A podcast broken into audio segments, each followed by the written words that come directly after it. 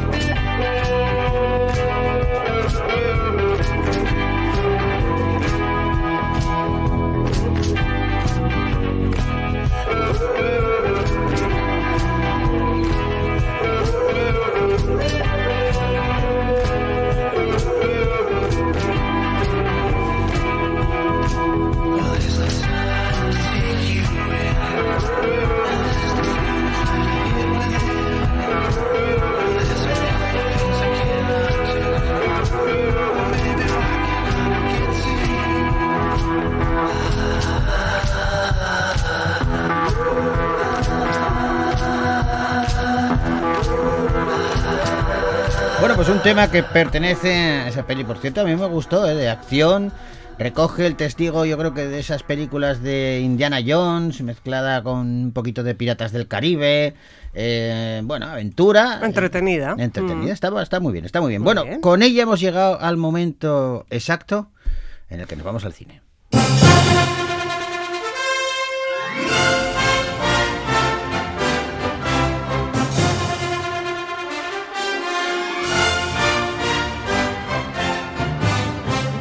Fíjate, Arancha, que el otro día tuve que ir a Madrid y, y nada más eh, me bajo de- del coche. Estábamos eh, hospedados cerca de, de la plaza de Callao. Sabes que ahí está el Cine Capitol. Sí. Y había una pantalla enorme. eh, y de repente eh, fue casualidad, ¿eh? Justo cuando yo voy a cruzar la acera, veo en la pantalla que estaba como un informativo de Rosa María Mateo. Eh, claro, sin sonido, yo no oía el sonido, solamente era la imagen, ¿no? sí. Y era todo, dije yo, pensé lo primero, anda, está en estreno, cuéntame. Sí. Porque la imagen y todo era como muy nostálgica y muy tal. Pues no, era el estreno de la película El universo de Oliver.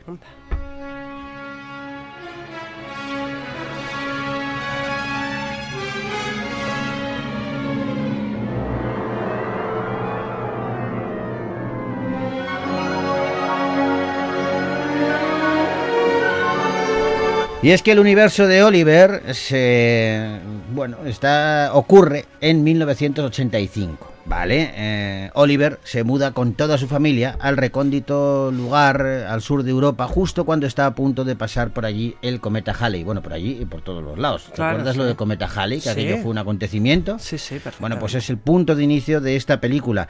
Este traslado marcará un antes y un después en la vida emocional del pequeño Oliver, que va a buscar eh, en las estrellas. Él va a mirar a ver si ve eh, el cometa, Mm. pero se va a quedar prendado de las estrellas y va a buscar allí la solución a sus problemas en el nuevo colegio, en el barrio y también en su casa. Pero no va a estar solo porque su abuelo va a estar eh, con él. eh, lo que pasa es que su abuelo también es espe- especialito. Para que te hagas la idea, le apodan el Majara. Bien. eh, Vale, pero va a estar con él, se va a animar a ayudarle y va a, mm, van a hacer una cosa, van a mandarle un mensaje al cometa. El cometa Halley y a partir del próximo mes comenzará a ser observado mediante telescopio. Esta familia está marcada por las estrellas. La mala suerte nos persigue. Allí lejos.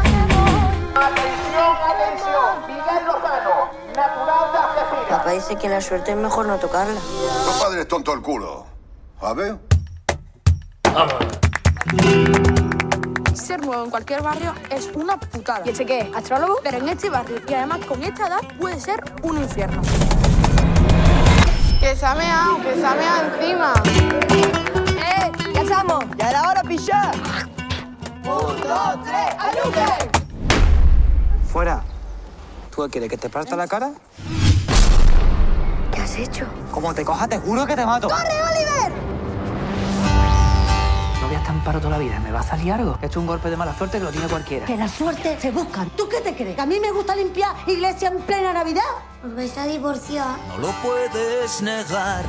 Si queréis el campo... Bueno, pues una película nostálgica eh, que nos lleva, nos traslada a un uni- universo particular y que protagoniza un niño, un peque, que se llama Rubén Fulgencio. Es el hermano de. Luna Fulgencio, Sí. la actriz, la niña que se ha hecho muy conocida gracias a las películas de Santiago Segura, Padre no hay más que uno. Y estos hermanos han trabajado en alguna que otra película juntos también. Él dice, desde luego, que tiene claro cuando le preguntan cuál es tu actriz preferida y dice, mi hermana. Bueno, pues eh, la hermana no aparece en esta película, pero sí aparecen María León, Salva Reina y Pedro Casablanc, entre otros. El director del universo de Oliver es eh, Alexis Morante. Mm. Ah, y con Rubén Fulgencio hay un grupo de chavales, los hemos oído, eh, que fueron elegidos en un casting al que se presentaron mil aspirantes de, de Campo de Gibraltar y de Sevilla. Y Alexis Morante eh, ha hecho una dedicatoria en esta película, dice que está dedicada a su abuelo y a todos los abuelos. Eso es una declaración de intenciones de, de lo que quiere venir a ser esta película. Y es la primera película de ficción del director, que cuenta, eso sí, con una gran trayectoria en el campo publicitario y hasta el momento ha dirigido cuatro largometrajes que son documentales musicales, como por ejemplo Camarón, Flamenco y Revolución. Eh, la película pues eh, le ha salido del alma, eso lo dice él, y ello se debe a que ha adaptado a la gran pantalla una novela del mismo título de Miguel Ángel González, que es Un- un amigo suyo que retrató la infancia. Efectivamente, él nos va a contar, Alexis Morante, cómo surge esta película. Y la novela eh, se llama Miguel Ángel González, el, escritor, es amigo mío desde la infancia, de Algeciras. Y cuando yo estoy estudiando en Los Ángeles y acabo de hacer el corto Voltereta, que también se basa en los 80 y es un homenaje también al cine de los 80, estamos hablando del año 2010. Miguel eh, me manda una novela que lleva escribiendo durante mucho tiempo él solo, porque tenía una mala época él, y escribe una novela basada en nuestra infancia, en ese universo. Es en ese momento donde yo soy el primero que lee ese manuscrito y donde yo me doy cuenta de que él ha sabido retratar muy bien el universo de esa infancia y de, los 80 en una historia que se ha inventado. Y eso es lo que a mí me da pie a decir, Miguel, si alguna vez hago una película, me gustaría que fuera esta la primera, una, película como esta. Después. Y a partir de ahí nos alejamos del libro y empezamos a escribir otro tipo de historia basado en ese libro, pero en ese universo, pero ya nos vamos por nuestro lado. ¿no? Y ahí es donde se empieza a construir el largometraje, que fue hace tres años. Hasta que se ha rodado hace un año y ahora está acabado. Pues mira, todo el proceso nos ha contado su director Alexis Morante, que se siente muy identificado con, con la historia que escribió su amigo y que por eso ha querido llevarla a la gran pantalla, pero claro, eso sí, a su manera. El universo de Oliver, un largometraje que podéis ver ya en los cines de Vitoria Gasteiz.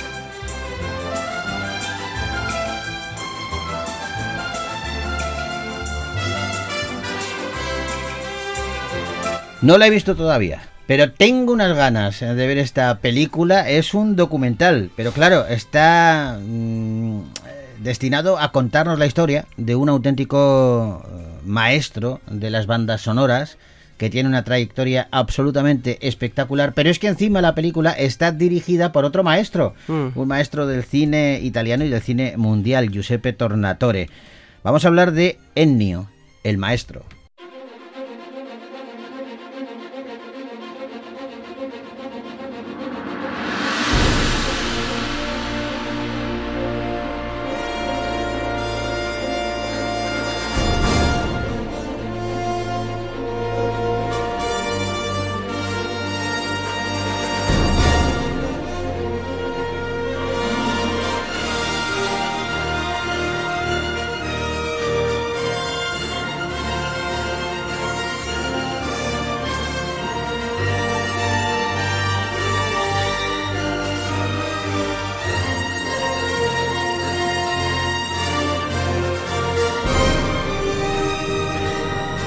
Pues esta es una de las muchas bandas sonoras que ha compuesto a lo largo de su impecable trayectoria Ennio Morricone. Esta concretamente pertenece a la película Los Intocables de Elliot Ness.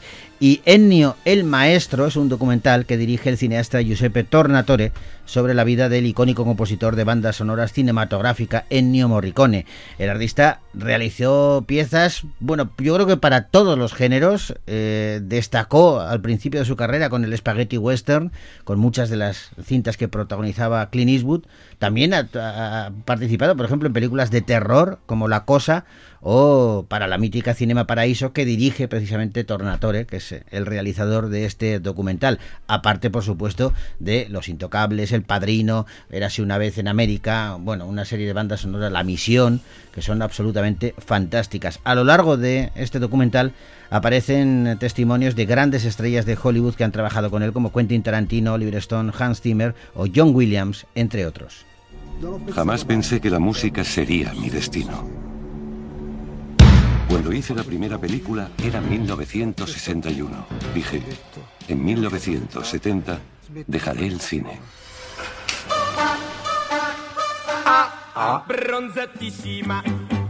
Le daría color a esas canciones, convirtiéndolas en otra cosa. Y Leone dijo, quiero esa flauta de pan en toda la película. Morricone respondió, no puedes poner una flauta de pan en todo. Era muy novedoso en su tiempo y aún lo es. Le da un toque diferente a la imagen. Escucha su música y sabes que es Ennio. No puede ser otro. No es solo popular, es un himno. Siempre salimos con ello y nos vamos con ello. Emociones muy, muy, muy profundas.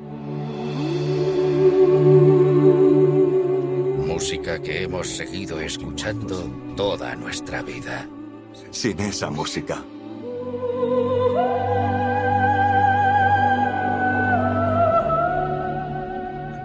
Al principio pensaba que la música de cine era una humillación.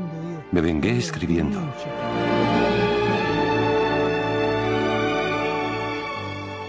Quería vencer ese sentimiento de culpa. Tenía sentimiento de culpa porque eh, cuando era joven ya destacaba como, como músico, como compositor. Y sus profesores en el conservatorio eh, le dijeron que iba a llegar a ser uno de los grandes compositores de la historia de la música contemporánea. Pero eh, no le sentó nada bien eh, que, que se fuera a hacer bandas sonoras. Decía que no, que tenía que, que componer sinfonías. Mm. Y él no, él empezó... Claro, es que yo siempre, desde la ignorancia, pero yo siempre he sido un gran defensor de que los grandes músicos eh, clásicos de dentro de mm, 100 años van a ser los que hoy hacen bandas sonoras cinematográficas. John Williams, no? Ennio Morricone, todos estos. Claro. Porque son sinfonías, pero que están hechas para, para, para otro tipo de, de utilidad. Claro. En este caso, para, para dar vida a las imágenes. Es que no podemos eh, contemplar de ninguna manera una película como El Padrino sin la música de Ennio Morricone. Sí, sí. Eh, o, eh, la misión, eh, bueno, todas esas, ¿no? En cualquier caso, Giuseppe Tornatore quería hacerle un homenaje a, a este genio de, de la música con el que trabajó. Quería hacerlo además muy suyo, muy, muy particular, muy bien hecho, y él mismo se, se hizo cargo del guion Mm. y, de, y de la dirección. Es que dice Tornatore que en 1988 Morricone le hizo a él un regalo, que fue componer la banda sonora de Cinema Paradiso. Dice que la película era buena, pero que con esa banda sonora la película llegó a ser redonda, llegó a ser brillante. Y ahora Tornatore le devuelve el regalo con este documental que aborda pues en profundidad, tan en profundidad la vida y obra sobre todo del músico, que ha necesitado dos horas y media para contarnos esa vida y ese proceso creativo de, de Morricone con el que empezó a colaborar en Cinema Paradiso. Ojo, es un documental que dura dos horas y media y se hace corto. Sí. O sea, es, es, es, es fantástico. Ennio el Maestro, una peli que podéis ver ya en los cines de Vitoria Gasteiz.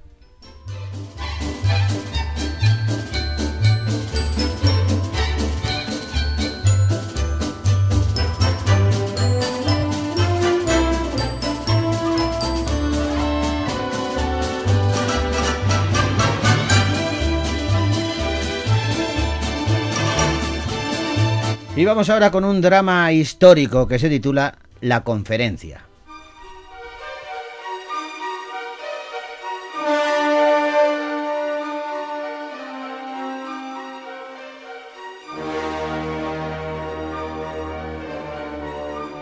El 20 de enero de 1942, en un palacete de Wannsee, en Berlín, tuvo lugar una conferencia que mm, duró apenas una hora y media, pero cambió radicalmente el rumbo de la historia del mundo. Ese día, Reinhard Heinrich, el máximo responsable de la Oficina Central de Seguridad del Reich, y mano derecha de Himmler, el jefe de las SS, convocó a un grupo de altos cargos nazis para explicarles y lograr su aprobación de la llamada solución final sobre la cuestión judía. En aquella reunión se estableció un plan sistemático para la detención, aprisionamiento y eliminación de toda la población judía europea. Hablamos de unas 11 millones de, de, personas.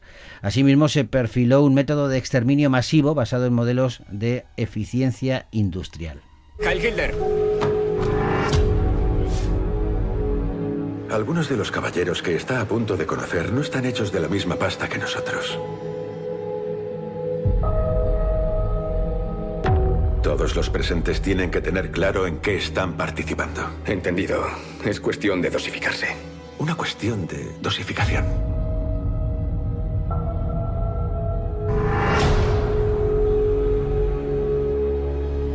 Pero ¿cómo de relevantes son esas medidas? 11 millones de judíos. El jefe de seguridad es muy ambicioso. La solución a la cuestión judía es justo eso. La solución final a la cuestión judía. No son ellos quienes se movilizarán. Johann Selmayr, Maximilian Bruckner, Matthias Butzuk y, y Fabian Busch son algunos de los protagonistas de la conferencia. Una película que dirige Mati Gerchonek. Fíjate que mmm, muchas veces ha habido muchas películas y muchas historias sobre este tremendo episodio de la Segunda Guerra Mundial. Eh, eh, pero yo por lo menos no, no, no me había planteado nunca eh, cómo se decidió todo Mm. esto. Pues en ese conclave, en esa reunión que comentabas, eh, esa reunión fue documentada con unas actas que redactaron pues uno de los organizadores del evento. De esas actas solamente se conserva una copia y esas fueron las que inspiraron a los guionistas para escribir la, la conferencia. Que por cierto, eh, está eh, se narra eh, en tiempo real. ¿vale? Eh, se narra en tiempo real aquella conferencia que cambió el rumbo de la historia, la intimidad de los jerarcas nazis discutiendo los pros y los contras de, un- de este perverso plan, las tensiones que se vivieron entre ellos por cuestiones de logística, no tanto de humanidad. Es tremendo, ¿eh? Y- por y, las de dudas de, unos, sí, sí, sí, y las dudas de unos y de otros respecto a la, a la operación que fue asumida como prioridad política por parte del gobierno del Reich. La conferencia, una película que cuenta una historia terrible y que podéis ver ya en los cines de Victoria Gasteiz.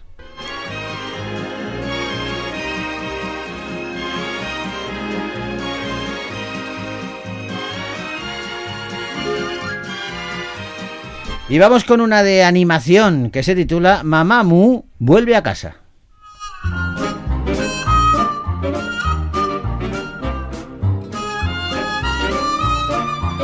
Cuando Cigüeña Viajera aparece en la granja de los protagonistas, Mamá Mu se cuestiona qué supone realmente el tener un hogar.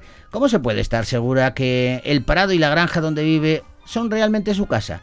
Y si hubiera un lugar mejor para vivir, yo qué sé, en algún otro lugar de este planeta, bueno, pues al cuervo le va a costar demostrar a su gran amiga que no siempre se vive mejor en otros sitios. Hoy es un día cualquiera en casa del cuervo y de Mamamu. Eres un auténtico amigo. Pero, ¿seguro que hoy es un día como cualquier otro? A veces ocurren cosas que no son tan habituales. Mm, Yo pensaba que las vacas hacían mu y no bu. Christian Riltenius es eh, quien dirige Mamamu Vuelve a casa, una película de animación destinada a un público familiar y que, y que aquí en Gasteiz la podemos ver también en versión en euskera. Sí, es una historia muy tierna de amistad entre animales, tiene muy buenas canciones y toques de humor, se aconseja a partir de los cuatro años y es una propuesta que logra combinar el entretenimiento con aprendizajes sobre la aceptación de los demás, valorar lo que uno tiene y el lugar en el que vive y las ventajas de vivir en sociedad.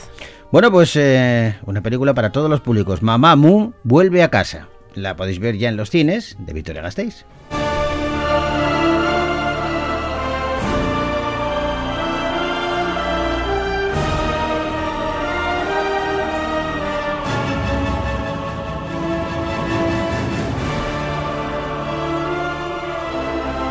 Se nos echa el tiempo encima, ojo, porque esta semana eh, ha habido un aluvión de estrenos, un montón. Sí, madre mía, para todos los gustos, además. Mañana vamos a continuar, ¿eh? Y hay, todavía quedan un montón de películas eh, que desgranar eh, y que son muy, pero que muy interesantes. Pero hasta mañana os vamos a dejar con, mira, la banda sonora de la película Red.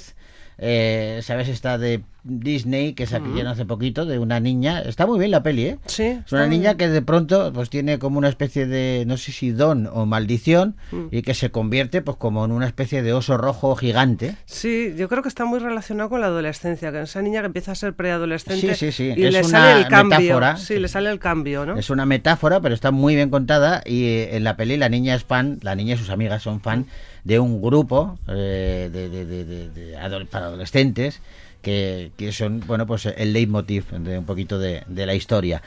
Con ese grupo os vamos a despedir. Hasta mañana, Vía Arte. gonna make it all the way, just watch me. I'm gonna hustle every day.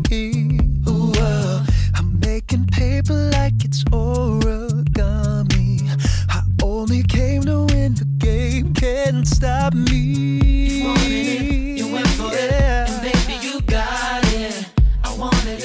I went for it, and baby I did it on my own.